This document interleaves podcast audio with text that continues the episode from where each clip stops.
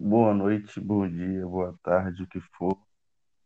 Tá no ar mais um Delírios e Devaneios. Meu nome é Lucas Barcelos, estou com meu amigo Tiago, e hoje, pela primeira vez, com uma convidada mais que especial, conhecido como presidente da filosofia da UFES, nossa amiga. Lindos, imagina, quem dera.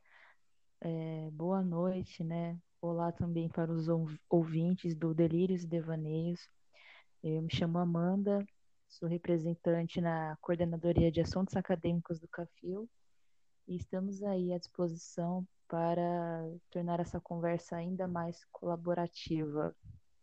Porra, profissionalidade é outra coisa. caramba. Lindos. A conversa hoje é elitização da filosofia e voltamos daqui a pouco.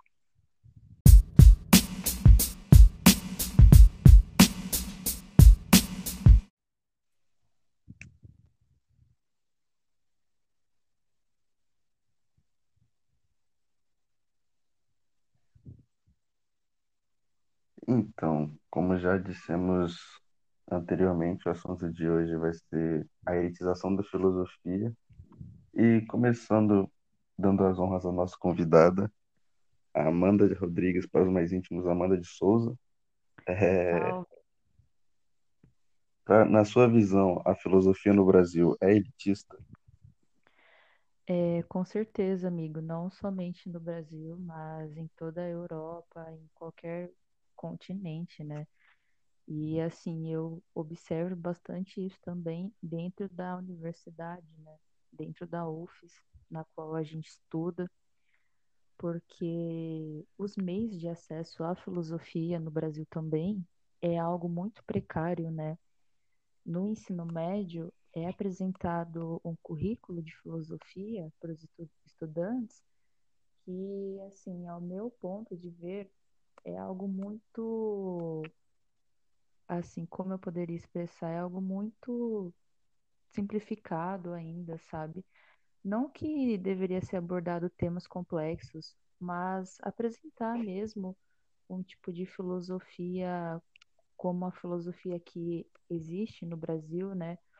E a gente só passa a ter contato dentro da universidade, é algo que eu senti uma certa carência, assim, é, dentro da minha experiência no ensino médio, né? Ainda que eu tive um acesso muito privilegiado à filosofia no ensino médio, porque eu estudei numa escola particular, então eu imagino que na realidade de uma escola pública isso ainda seja muito mais precário, né?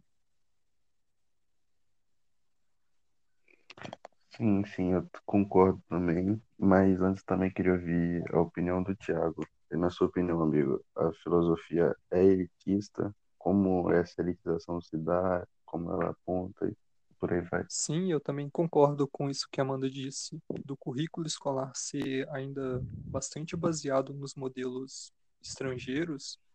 Isso dificulta bastante na nossa própria na nossa própria aceitação e compreensão do real objetivo da filosofia, que é desenvolver um pensamento crítico sobre a realidade.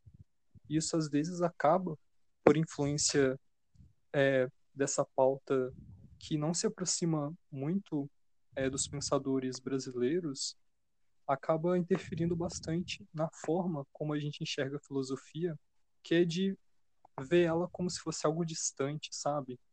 Então, parece que a gente precisa ter um entendimento melhor, sabe? Como se fosse para pessoas privilegiadas, pessoas raras, que realmente conseguiriam entender e reproduzir o pensamento filosófico.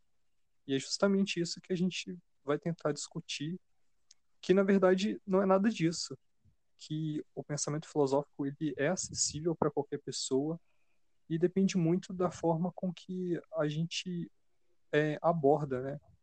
O, a própria academia, a pró as próprias instituições de ensino abordam é, a filosofia para que fique mais compreensível para todos. Sim, puxando um pouco o que cada um de vocês falou, assim, eu acho que a, a elitização da filosofia ela passa principalmente por três, ela passa por diversos pontos, né? Mas principalmente por três pontos base, que é o ensino em geral no Brasil é elitista, isso dificulta qualquer acesso à informação e a qualquer matéria. É a, a hegemonia do pensamento europeu na filosofia, porque é justamente isso que vocês dois falaram. É, a, a filosofia ela serve para uma ela no ensino médio ela é dada de uma maneira muito resumida e ela é apresentada aos, aos estudantes secundaristas de uma maneira que é uma matéria que te faça contestar e refletir sobre a realidade. Mas a partir do momento que você está tá recebendo as informações, recebendo essa matéria e recebendo o currículo e os ideais de pensadores que vieram totalmente de fora, um contexto social, político, histórico e econômico completamente diferente, isso afasta absurdamente os estudantes. Eu acredito que, nesse ponto, afasta não só os estudantes é, de menor condição ou que têm um ensino precário, afasta estudantes em geral e afasta a própria população, porque como você vai pensar, como você vai contestar, como você vai refletir sobre a realidade, se a realidade que você está estudando não é a sua. É completamente difícil você pensar uma realidade alheia à sua, e é pior ainda quando passa pelo para mim, que é o terceiro fator, que é a linguagem não acessível, até mesmo no ensino médio da filosofia. No, no superior nem se fala, no nível superior a gente nem se fala dessa linguagem, porque ela é realmente muito excludente mas principalmente no ensino médio essa linguagem também não é simples. Eu acho que é aí que passam os principais fatores, porque justamente por ser um pensamento que a gente não consegue assimilar na nossa própria realidade, a gente ainda tem que é, a gente ainda tem que se esforçar e tem que tentar entender o que ele quer dizer no, no, no básico mesmo, porque a linguagem descrita, a linguagem apresentada para a gente não é básica, sabe? Sim, a gente é, é transposto de um cenário né, do ensino médio onde o próprio ensino da filosofia é bem precário e do nada nós somos jogados num ambiente onde a linguagem é toda complexa, os sistemas e pior, como eles não são é, propriamente brasileiros, eles são todos importados por causa da, da nossa tradição de colonizado, isso acaba é, atrapalhando bastante mesmo. Então, é, eu até lembrei aqui de um livro que foi apresentado para gente pelo professor Vidal na Filosofia do Brasil, que é a Crítica da Razão Tupiniquim. E eu acho assim uma ótima recomendação de leitura, né, para as pessoas que querem Sim. se aproximar mais dessa filosofia brasileira, né, e entrar em contato mais com as raízes filosóficas que nós temos no Brasil, né, que é muito pouco estudada também, muito pouco divulgada, né? Eu acho fundamental a gente entender mais sobre a nossa própria história, para a partir daí é, refletir mesmo sobre o, até mesmo o cenário que a gente vive. Eu acho importante também a gente salientar nessa conversa que diante né, dessa pandemia, isolamento social, nós sofremos uma ameaça de ser implementado a metodologia EAD na UFES, né? Não só na UFES, como diversas uhum. universidades do país. Então, é, eu vejo isso também como uma forma de elitizar a filosofia, sabe? Porque, de certa forma, você está excluindo os estudantes que não possuem acesso à internet a continuar, né, com os estudos e de uma forma totalmente diferente do que a gente estava acostumado na sala de aula, né? Então, buscar também fazer essa reflexão para ver como que a gente pode construir esse caminho juntos, né, da melhor forma possível e com menos danos também às pessoas que não possuem acesso. Sim, eu esse esse problema da esse problema em sentido de, de elitizar de fato além do EAD, é você pensar que a própria universidade em si, sem o EAD, ela já é elitista. Totalmente. Porque você, você tem diversas pesquisas que mostram e que a gente pode- que são completamente duvidosas, falando que 50% das universidades públicas são são frequentadas por pessoas negras, por pessoas de, de classes sociais mais vulneráveis. E a gente sabe que, essa, que a realidade da, da universidade não é essa. Mas, puxando um pouco mais para um, um lado mais referencial, o, tem um livro do Francis Fanon, que eu acho que é Os Decolonizados da Terra, é é alguma coisa assim, que ele fala como e por que o ensino em países subdesenvolvidos era elitizado, que é justamente porque a gente importa as instituições de fora. Então, a partir do momento que você importa um modelo de, de estudo, um modelo de ensino que não é, que não foi pensado na sua cultura, né, no seu povo, é completamente difícil você fazer que esse modelo de ensino, que esse modelo de ensino seja acessível. Então, acredito que a gente tem que pensar, primeiramente, não só em uma filosofia elitizada, mas em um ensino superior completamente elitizado. E eu acho que esse é o principal papel, assim, da, da universidade, principalmente nos contextos brasileiros e latino-americanos, que é tentar universalizar o conhecimento. E a filosofia não passa despercebido no meio disso, porque um dos principais, um dos principais produtos, um dos, uma das principais matérias e cursos que produzem essa contestação de, de elitização de todas as instituições, a filosofia é quem mais contribui para essa produção. Então, eu acho que a gente tem que pensar primeiro em como o conhecimento em si já é completamente elitizado. É igual você disse, em como o conhecimento ele, ele é restrito, ele é exclusivo. E como você pensar de fora, né, como o pensamento europeu, ele é passado para a gente aqui, ele já, ele se torna ainda mais excludente porque não são todas as pessoas que têm acesso às referências estrangeiras na, é, no sentido de saber da cultura estrangeira, de saber do contexto europeu, e isso em si já é completamente danoso, entende? É, só, só pegando o que você falou mesmo, a filosofia talvez seja o principal motor para que é, essas mudanças possam ser pensadas e modificadas, né?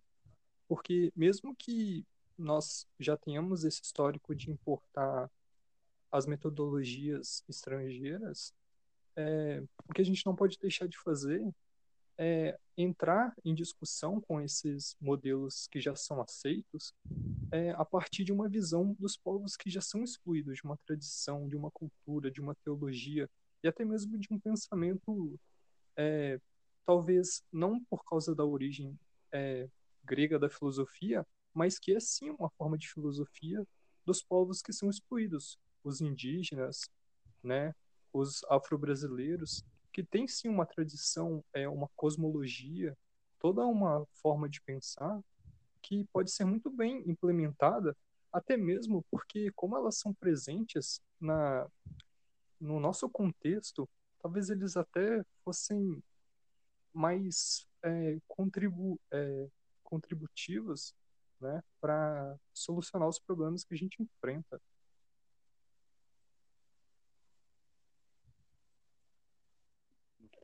Sim, sim, eu concordo também. Eu acho que é justamente isso. É, a gente tem que agregar cada vez mais novas fontes e, e novas referências de filosofia. E é, e é isso que também é um pouco precário, o que a Amanda falou lá, lá no início. É, a gente tem contato com filosofia brasileira na faculdade, na universidade. E ainda assim, esse contato é muito precário, ele é muito pequeno. O que a gente sabe de filosofia brasileira é muito, é muito Sim, pouco. E o que a gente estudou em filosofia brasileira era justamente uma filosofia contestando se existia filosofia brasileira. Então isso é completamente contraditório, porque como que a gente pode estudar algo que muitas pessoas afirmam que aqui nem existem, sabe? É, justamente, amigo, e eu vejo também que essa falta de acesso e valorização até mesmo da filosofia, né, dos estudantes de filosofia, tudo faz parte de um projeto, né? Isso não é por acaso. A filosofia é uma disciplina, é um universo que incita as pessoas a refletir mesmo e pensar questionar o que está acontecendo, questionar o poder, a ordem, de quem vem, para onde vem, por quê, né? Então, é, isso não é interessante para o governo, né? Mesmo que seja um governo até então democrático, esse tipo de questionamento e fomentação mesmo por parte dos jovens é algo ameaçador, assim, né? Os governantes enxergam como uma ameaça.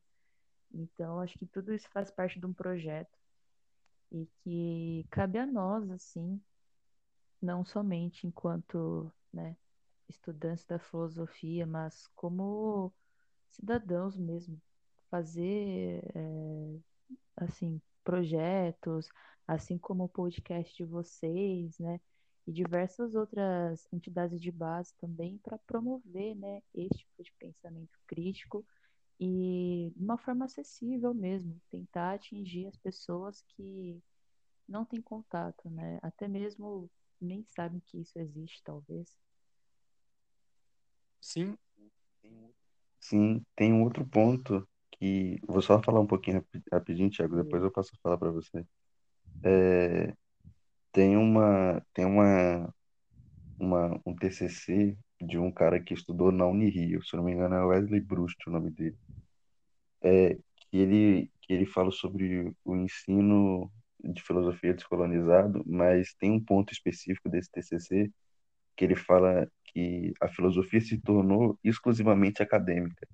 E isso faz com que a filosofia seja completamente elitista justamente por isso.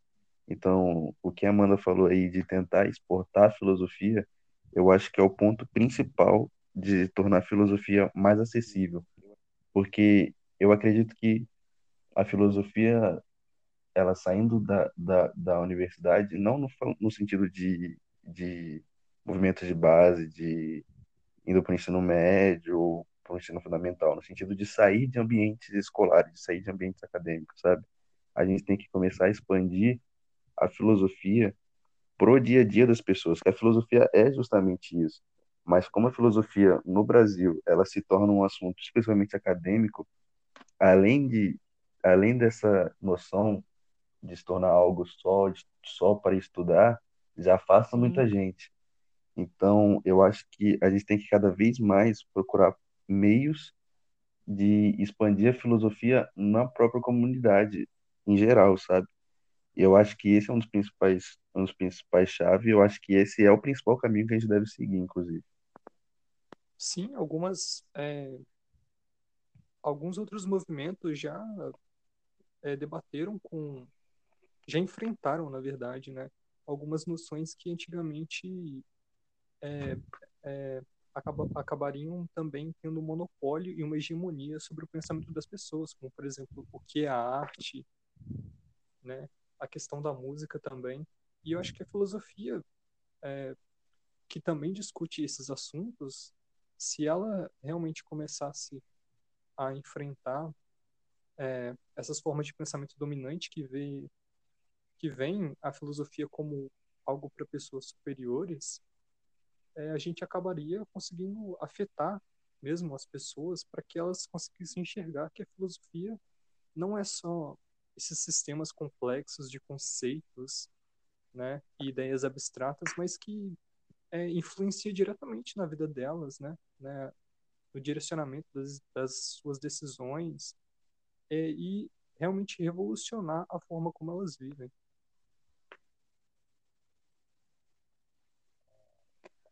É, agora eu vou fazer uma pergunta para cada um de vocês responderem e eu vou responder no final, que é uma pergunta que para algumas pessoas pode ser polêmica, eu acho que pelo que eu conheço de vocês dois não, mas eu queria perguntar, principalmente é, começando Justo. pela Amanda respondendo, uhum. você acredita que você acredita que tem um fetiche dos filósofos ou dos estudantes de filosofia em ter uma linguagem difícil e ter uma linguagem erudita, ou isso é uma impressão Nossa, de fora? Com certeza, totalmente. Ainda mais é, no núcleo assim que a gente acaba convivendo, eu vejo que as pessoas acabam se contradizendo um pouco é, na ideia principal, sabe? Quando você se perde no personagem, porque tanto nos uhum. textos, é, enfim, até mesmo em conversas mais informais, eu vejo que assim, eles carregam uma influência muito grande que talvez até mesmo eu carregue também em vocês um pouco disso. E tipo assim, é falar de uma forma um pouco mais é, conceitual, intelectual, para tentar fazer parte daquele meio, né? Só que essa tentativa você acaba excluindo alguns grupos, alguns nichos de pessoas, né? E eu não acho isso bacana e com certeza acontece muito. E é isso, tipo, é um ponto também para a gente se questionar e se policiar, porque rola bastante, principalmente dentro é, da academia mesmo, né? Que é um ambiente super elitizado. Só pelo fato de você estar tá ali, isso já significa algo diferente, né? Tipo, e parece que as pessoas tomam isso como um título, sabe? Tipo, ah, eu sou da graduação, do bacharel, da licenciatura. E eu não gosto nem um pouco disso. Eu acho bem zoado, assim. Concordo. Tiago. Não, eu tô perfeitamente de acordo com a Amanda. Eu acho que quando a gente entra e começa a ter acesso a todo esse dialeto mais rebuscado, a gente acaba, é, acho que de maneira até inconsciente, assim, e influenciado justamente por esse núcleo que é, tem uma influência é, que vem de fora e que é disseminada desde sempre, que a gente se sente um pouco mais superior, né? Quer falar com palavras mais bonitas, mais polidas, e isso acaba afastando as pessoas que às vezes têm um interesse em se aproximar da filosofia e que quando entram também acabam desistindo, né? Várias pessoas, é, desde quando nós começamos a estudar, acabaram desistindo da filosofia porque às vezes acabavam vendo que, é, dada toda essa proporção de pomposidade que a filosofia parece é, exacerbar, né? Mas que na verdade a gente sabe que não é bem assim. É, acaba desistindo, sabe? E isso é até um pouco triste, porque a filosofia é algo importante. É, eu acho que a gente que gosta de estudar filosofia, gosta de falar sobre filosofia, e por não ter desistido, acaba conseguindo perceber que é, ela pode ser acessível, ela deveria ser acessível, né?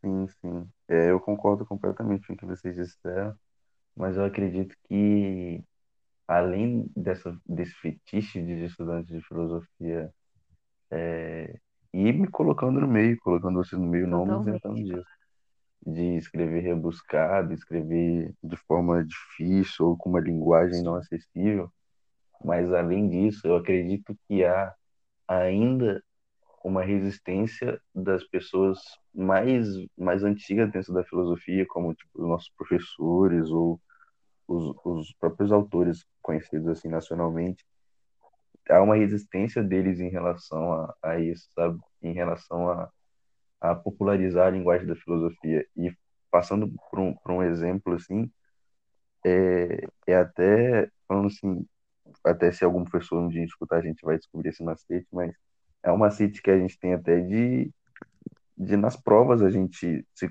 se coloca a escrever difícil, mesmo sabendo que a gente pode é, explicar aquilo de forma muito mais fácil.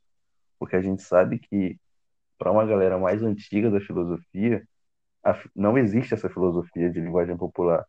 Então eu acho que posso estar completamente equivocado nessa nessa nessa afirmativa, mas eu acho que a gente talvez seja a gente um pouco anterior a nós assim, talvez seja a primeira geração que esteja pensando isso, sabe? Pensando que a filosofia é elitista.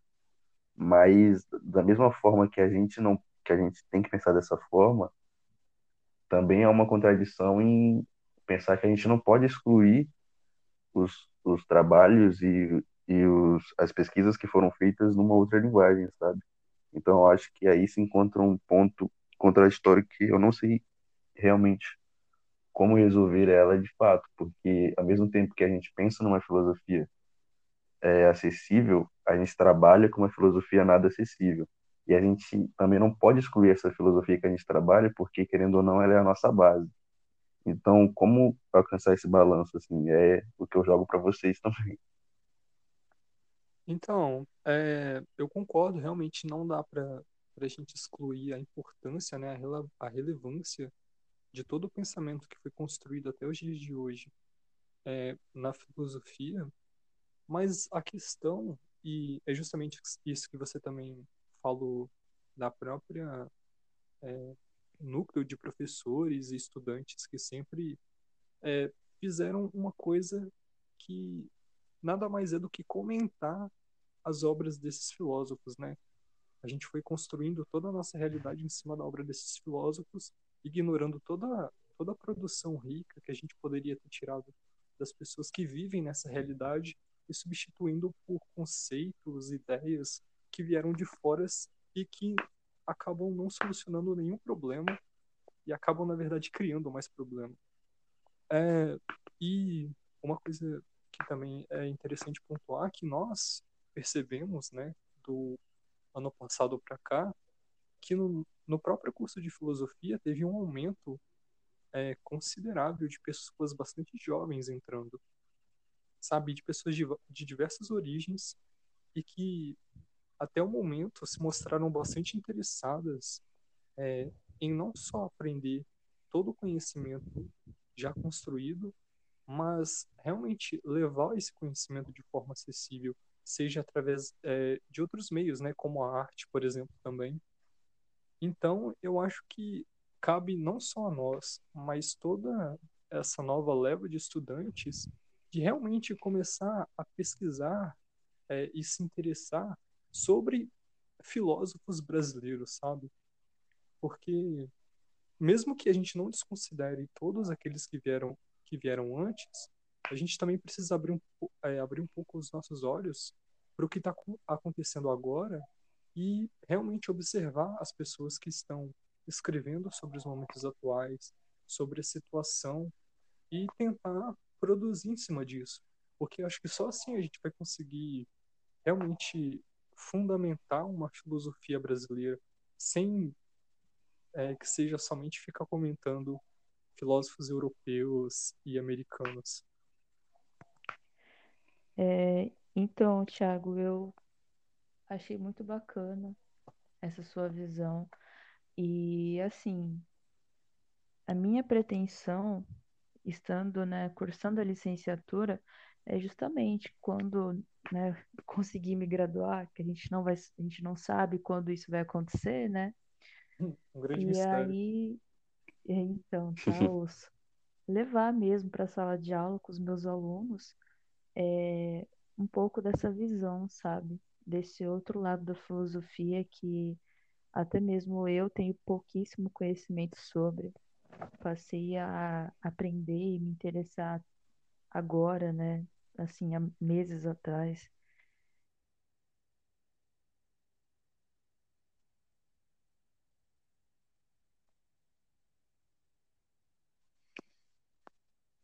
É, acho Ela que acho que a Amanda caiu, mas já já sim. ela volta. Voltei, será? Mas eu queria fazer um comentário em cima do que você falou, que é É o Wi-Fi, voltou, o voltou. Wi-Fi da Xuxa. Eu vou só fazer um comentário em cima do que o Thiago, eu vou só fazer um comentário em cima do que o Thiago falou e já passo a bola para você de novo, que é uma parada que, que a gente vê um movimento dentro da filosofia latino-americana, que é a filosofia da Uhum. libertação, que busca libertar a filosofia justamente do pensamento de fora, principalmente europeu, e, e desenvolver o pensamento nosso. Mas eu acredito que o principal erro da filosofia da libertação é tentar provar que a filosofia aqui, ao invés de simplesmente começar a produzir filosofia aqui, sabe? Eu acho que quando a gente leu, por exemplo, aquele livro é, que a Amanda falou, Crítica da Razão do Piniquim, ele passa, ele fala muito isso, que é a É gente, que é o autor, né, Rubem, Al, é o Não, Rubem Alves que Roberto escreve, não é? Gomes. Roberto Gomes, isso. Que o Roberto Gomes escreve sobre, sobre a busca, sobre uma filosofia nacional E muitas vezes ele se vê perguntando se há uma filosofia nacional e como se libertar dessa filosofia europeia.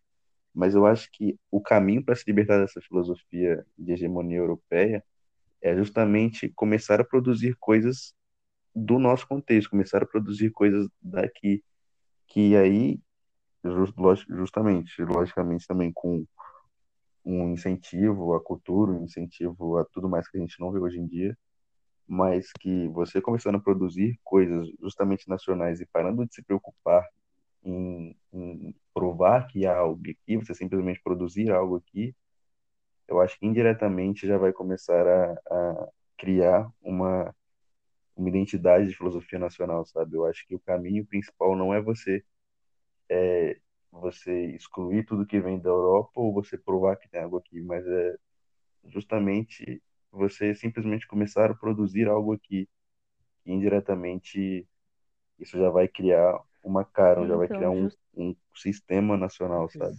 sim, sim, eu entendi, assim. Não sei se eu fui muito claro ou se eu fui muito autores já, abstrato. né? Farias Brito, Leopoldo Zéia, é, enfim, eu até acho interessante vocês recomendarem para a galera disponibilizar PDFs e tal, claro, para quem tiver interesse, né? Mas, é, resumidamente, eu estava falando sobre o fato, Sim, assim, sim, de estar cursando a licenciatura, eu tenho muito anseio, sabe, por levar esse tipo de visão para os meus alunos, né, de uma forma mais acessível, tal. Então, eu acredito que seja um pouco disso também, o pessoal da licenciatura, também o bacharel, Tiago, né, começar a Sim. olhar mais, assim, para a filosofia latino-americana, porque a gente tem muita coisa boa aqui nesse território e, de fato, deve ser mais valorizada mesmo.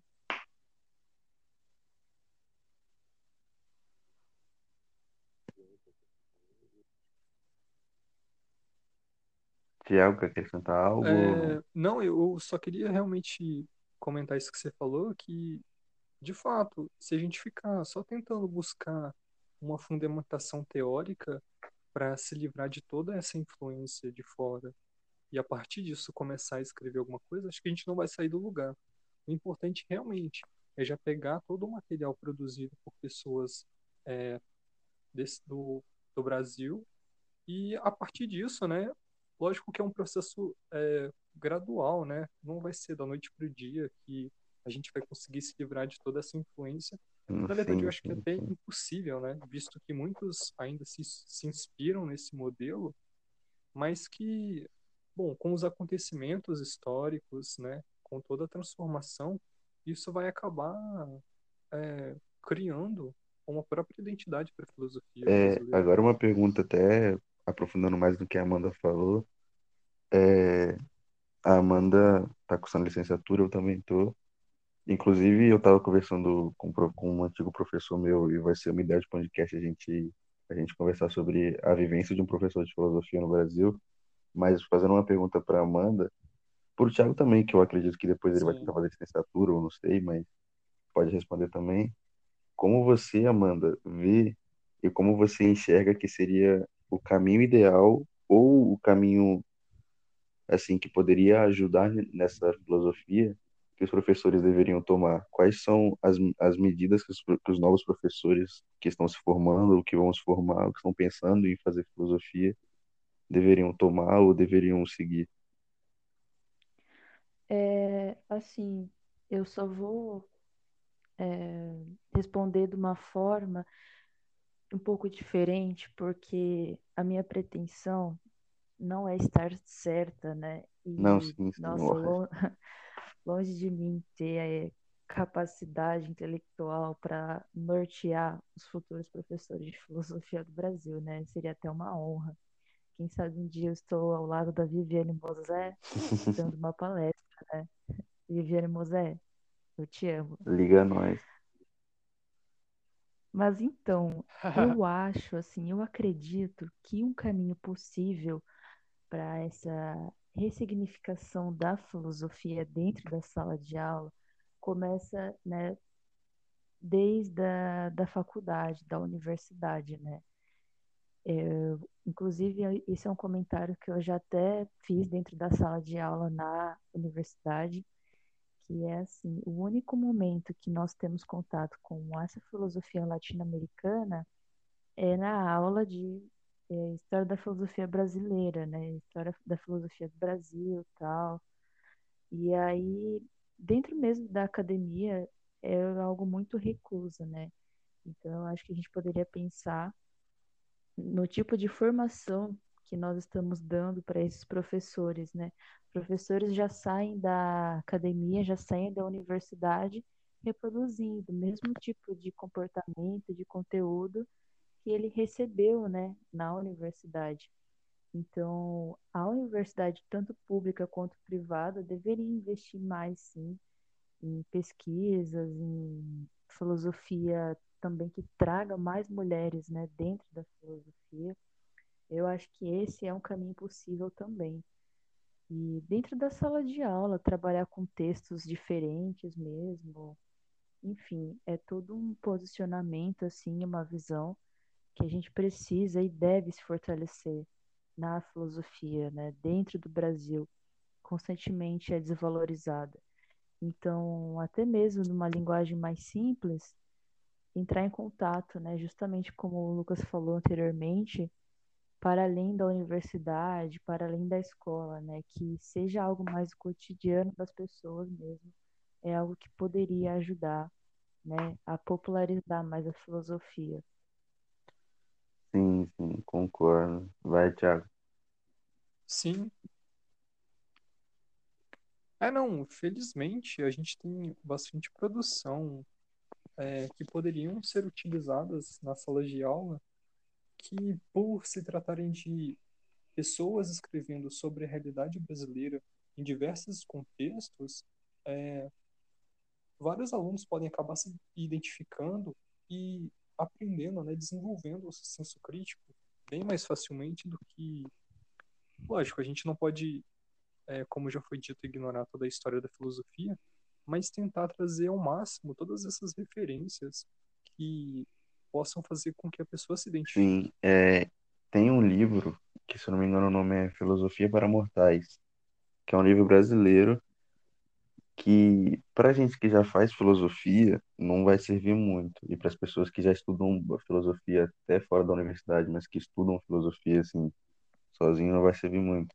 Mas é um livro que eu li um pouco porque uma amiga minha estava lendo e eu li e me, me despertou um interesse muito grande e me fez pensar muito nesse sentido de uma filosofia acessível na sala de aula, porque esse livro ele explica filosofia a partir de filmes, séries, músicas e coisas assim, né? Coisas da cultura pop, coisas que as pessoas têm contato.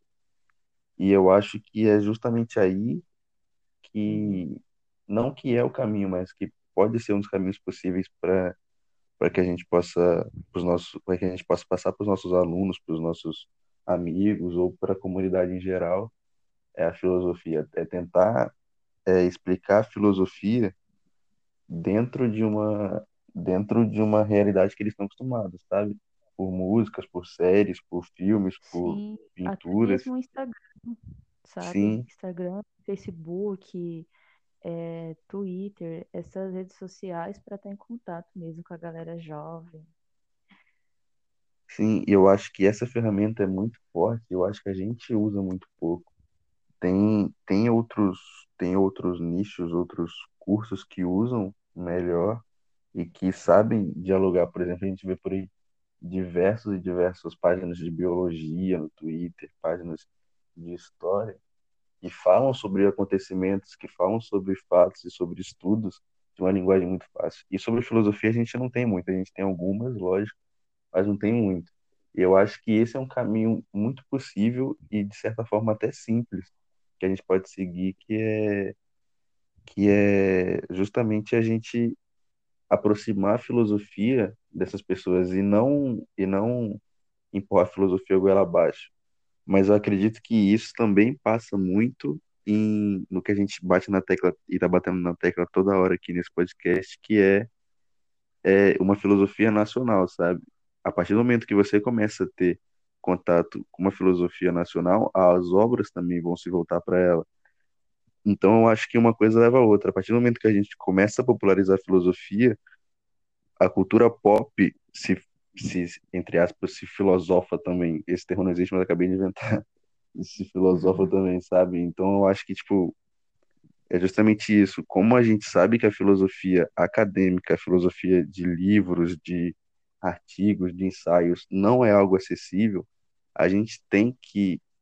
Não é quem sou para falar que a gente tem que fazer, mas eu acredito que a gente possa fazer é, a filosofia chegar a essas pessoas de uma outra maneira, sabe? Chegar a essas pessoas por, por coisas que elas assistem, por coisas que elas ouvem, por coisas que elas veem, entende? É até mesmo tornar algo mais Sim, sim. atrativo, né? Sim, completamente. Você torna aquilo divertido, de certa forma.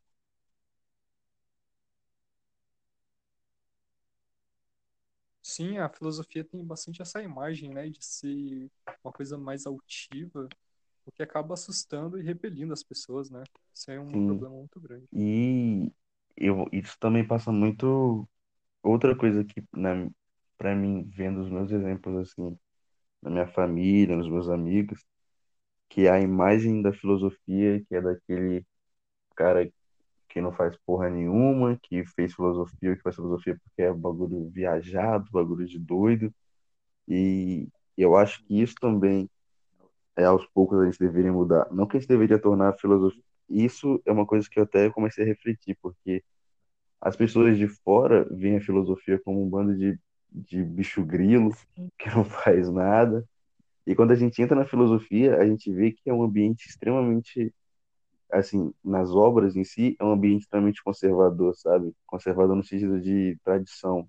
É, uma, é, um, é um ambiente que mantém muito suas tradições e que não é nada flexível. Então, essa é uma contradição que eu, particularmente, me senti muito impactado, assim.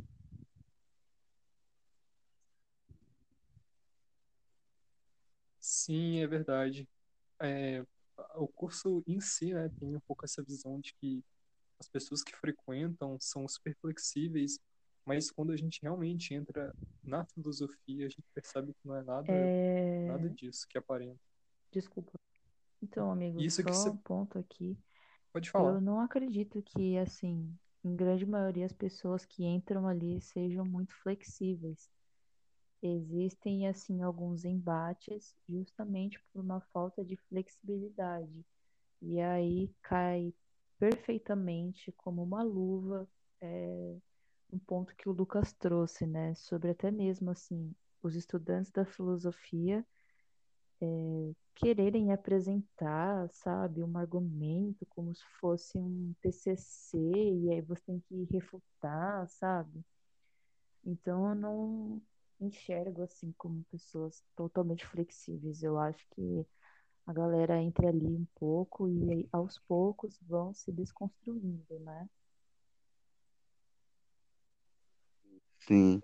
É, agora fazendo uma pergunta mais para Amanda mesmo, a gente está caminhando um pouco para o final do episódio, eu acho, Adoro, pode mandar. mas é que, que é você sendo uma mulher, como você enxerga, é, como você se enxerga dentro da filosofia? Porque agora já fazendo um pouco de, já falando um pouco em cima, me desculpe por causa disso, é, a gente a gente lê autores 99% masculinos, a gente vê obras 99% masculinas e a gente não vê uma representatividade feminina nas obras e nas coisas que a gente estuda. Como você, apesar de, de, de a gente ver muitas mulheres nas salas de aula de filosofia, como você se enxerga no meio disso tudo e como você tenta driblar um pouco isso? Amigo, então, além de ser um ambiente totalmente elitizado, é totalmente machista também, né? E isso foi um ponto até que, assim, quando eu ingressei na filosofia, né, eu fiquei me perguntando, meu Deus, nas ementas, né, cadê uma mulher, cadê uma filósofa? E é bem, bem precário mesmo, porque até mesmo, tipo assim, para você ter uma referência feminina dentro da filosofia na sala de aula, tanto no ensino médio quanto na universidade ou em qualquer outro espaço, né, que isso eh, seja levado à discussão, enfim, é, eu sinto uma carência mesmo de ter contato com mais mulheres na filosofia, e nós sabemos que existem mulheres na filosofia, na filosofia, mas que estão sendo marginalizadas, né? Acredito que a mais famosa, assim, né, que tem um papel assim mais evidente, que conquistou esse papel mais evidente na filosofia, é a Simone de Beauvoir. E ainda assim, dessa maneira, né, mesmo ela sendo uma filósofa brilhante, de certa maneira, é, as pessoas insistem em colocar ela na sombra do Sartre, né? Insistem, Isso é verdade. insistem em redimir todo o papel da Uhum. Simone de Beauvoir, toda a obra que ela nos deixou, né? Como ah, ela era uma fé do Sartre, né? Fazem essa Uhum. correlação logo quando se fala em Simone de Beauvoir. Então, até mesmo esse tipo de assimilação, assim, eu acho bem problemática. Acho que o Thiago vai se recordar quando nós fomos no centro de Vitória, em uma conversa sobre feminismo, e aí estava até presente uma professora nossa, e foi algo muito interessante, assim, porque ali foi Sim. o único e primeiro momento que eu tive maior contato com o pensamento feminino, né? Sobre uma ótica feminina na filosofia. E foi muito importante, assim. Eu acho que isso deveria acontecer mais, sabe? As mulheres precisam se unir também para conquistar esse espaço que é nosso por direito, né? Então, além de ser algo elitista, é machista também. É uma realidade aí para gente se Um, pensar. sim, um outro ponto que eu acho muito interessante é que quando mulheres vão fazer filosofia, ou até quando filósofos negros, falando um pouco do meu caso, que eu ultimamente estou lendo mais, vão escrever sobre filosofia, eles ficam muito estigmatizados, sabe? Por exemplo, é, quando, quando você fala de mulheres na filosofia, e na sua imensa maioria, as mulheres que vêm na sua cabeça são mulheres que escrevem sobre o feminismo. E quando você pensa em filósofos negros, as- no que vem na sua cabeça são filósofos que escrevem sobre o racismo ou sobre algo relacionado a negros. E isso também eu acho que é muito maléfico, porque faz uma, uma, estigma- uma estigmatização muito grande, que mulheres só escrevem sobre feminismo, ou que homens negros só escrevem sobre racismo, sabe? E o resto deixa pros de sempre. Eu acho que isso também é uma coisa que me incomoda bastante, assim. Sim, é algo muito problemático também. Eu concordo com você, amigo. Algum ponto, Tiaguinho? É, só para complementar essa, esse assunto que vocês comentaram, é, eu sigo uma página no Instagram de um professor de filosofia que ele divulga pesquisas de estudantes também, né, de pessoas que fazem mestrado, doutorado. E é interessante ver que é, é, a filosofia tem esses ídolos, né, essas figuras proeminentes que realmente acabam estigmatizando, né, o que cada, cada um fala sobre um determinado assunto. E se a gente realmente voltar os nossos olhos para uma pesquisa de pessoas brasileiras, a gente acaba percebendo que elas falam sobre diversos assuntos, né? Epistemologia, ética, filosofia da arte, o que Sim. é bem interessante. É, eu acho que a gente já falou da maioria das pautas possíveis, pelo menos por enquanto. Se lembrar de mais, a gente faz uma parte 2, nada nos impede. Então, exatamente. É Então, eu queria deixar aqui o espaço para a gente fazer as considerações finais, começando pela nossa grandíssima convidada, Amanda, e já agradecendo ela por aceitar participar e Ai, agradecendo Deus, a vergonha. contribuição dela, que foi foda.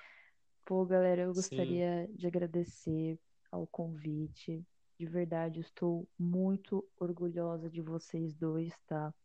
Por essa iniciativa na quarentena. São, é um trabalho, assim, que eu admiro, né? Mal conheço, já admiro pacas. E é isso, gente. Eu espero que futuramente eu possa contribuir também de Hum, alguma forma, é, com algum assunto futuro. É, é isso, estou bem contente em participar de algo produtivo nessa quarentena. E podem contar também com o Cafio para divulgar e enaltecer o trabalho de vocês. Não porque são dos amigos somente, mas porque realmente está muito bom. E é isso, meus parabéns. E sigam a página do Porra, da sim. internet, galera. Nós. Sigam no Instagram, pessoal. Cafufes. Considerações, Thiago. Isso. É, eu também gostaria de agradecer no- novamente a participação da nossa queridíssima Amanda e também agradecer a várias pessoas que, é, desde o primeiro episódio, é, acabaram seguindo lá a nossa página, né? Graças à Amanda que divulgou é, a nossa página Marketing vários nível hard. Me senti uma diva A gente pop. teve um feedback muito pai. legal. Sim, ela, ela mandou bem pra caramba. É, agradecer todas essas pessoas que mandaram mensagem, que também divulgaram nos seus perfis, é, pediram recomendações. É, eu acho que no, no, na descrição desse podcast a gente pode deixar uns links assim de páginas do Instagram, é, canais de YouTube que falam sobre filosofia de uma maneira mais simples, compreensiva, é, e que, na minha opinião, vocês vão gostar bastante. Assim, eu acesso essas páginas e Sim, utilizo eu também queria agradecer a todos que estão ouvindo, a todo mundo que está com a gente. Mas eu queria principalmente falar que o nosso podcast ele é um espaço aberto para todos os nossos amigos e para todos os estudantes de filosofia que estão produzindo algo ou que querem falar sobre algo. É só entrar em contato com a gente, entrar em contato nas nossas redes sociais, nas redes sociais do Delírio ou nas redes sociais particulares minha, do Thiago ou do próprio Cafio, que a gente está aberto e a gente quer fazer desse espaço para todos. Se se você está desenvolvendo alguma pesquisa, está desenvolvendo qualquer coisa, alguma iniciação científica, TCC, mestrado, doutorado, ou simplesmente quer falar sobre um assunto, pode vir com a gente que o nosso podcast está completamente aberto a isso. E eu acho que Isso essa aí. parada de recomendação a gente vai deixar na descrição também, mas a gente pode falar um pouco agora. Eu tomo a liberdade de começar. A gente teve uma ouvinte, eu acho que é a Natasha, que ela pediu recomendações para quem está começando, assim, a se interessar por filosofia. E eu vou recomendar um livro que eu falei aqui durante o episódio, que é Filosofia para Mortais, que é um livro para quem não tem muito contato com filosofia e quer ter mais, e quer ler um pouco mais, e quer ter uma linguagem mais acessível, uma coisa que, que pegue coisas que você já viu, já assistiu, já ouviu. Esse livro é muito bom e com certeza vai te fazer, vai te puxar para as profundezas da filosofia aos poucos. Alguma recomendação, Tiago? É, eu gostaria de recomendar um livro que já foi comentado no episódio, que é A Crítica da Razão Tupiniquim, porque, na verdade, é um livro que cada capítulo é, você pode ler ele sepa- separadamente, mas que no conjunto ele tem uma linguagem bem acessível e que ele foca bastante nesse ponto mesmo de o povo brasileiro desenvolver é, um pensamento crítico sobre a sua realidade, sabe? Então é um livro bastante interessante. Assim que você começa a ler ele, você não consegue parar. A gente leu e achou super interessante e essa Amanda? é a minha Então, recomendação. é, fazer uma recomendação aqui, né? A Viviane Mosé.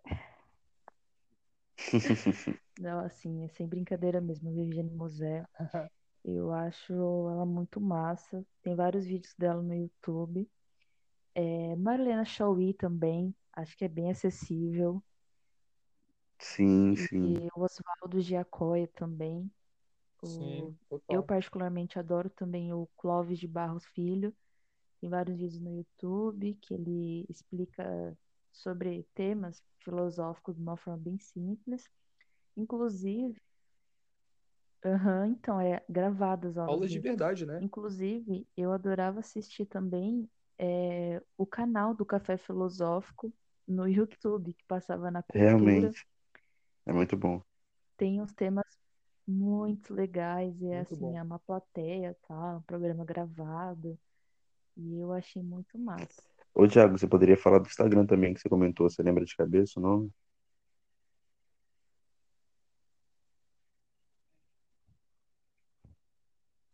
Sim, é, a gente pode deixar no link aí também para vocês terem um acesso, mas eu gostaria de recomendar dois, duas páginas do Instagram A primeira é. Peraí que eu esqueci o nome. A, não, a primeira é do Matheus Salvadori. Ele é um professor de filosofia. Ele tem um canal no YouTube muito bom. É, ele fala sobre diversos assuntos de vários filósofos assim. É, então, se você tiver um interesse específico, você pode acessar. O outro é o Alisson Augusto. Ele tem uma página no Instagram, mas ele também tem o canal do YouTube. Ele foca em assuntos principalmente de ética, em especial ética animal. Mas a gente vai colocar aqui. E o outro, eu não tô me lembrando o nome, mas eu vou deixar o link. Isso, exatamente. Ele é um canal principalmente de divulgação assim de pesquisa científica, mas ele também fala sobre é, lógica. Algumas, Então, algumas é isso. Áreas importantes Eu agradeço a todos que ouviram até aqui, que sigam Delírios e Devaneios nas redes sociais. No Twitter é Delírio Devaneio, no Instagram é Delírios Devaneios underline podcast. E até mais, obrigado a todos, valeu. Valeu, boa noite.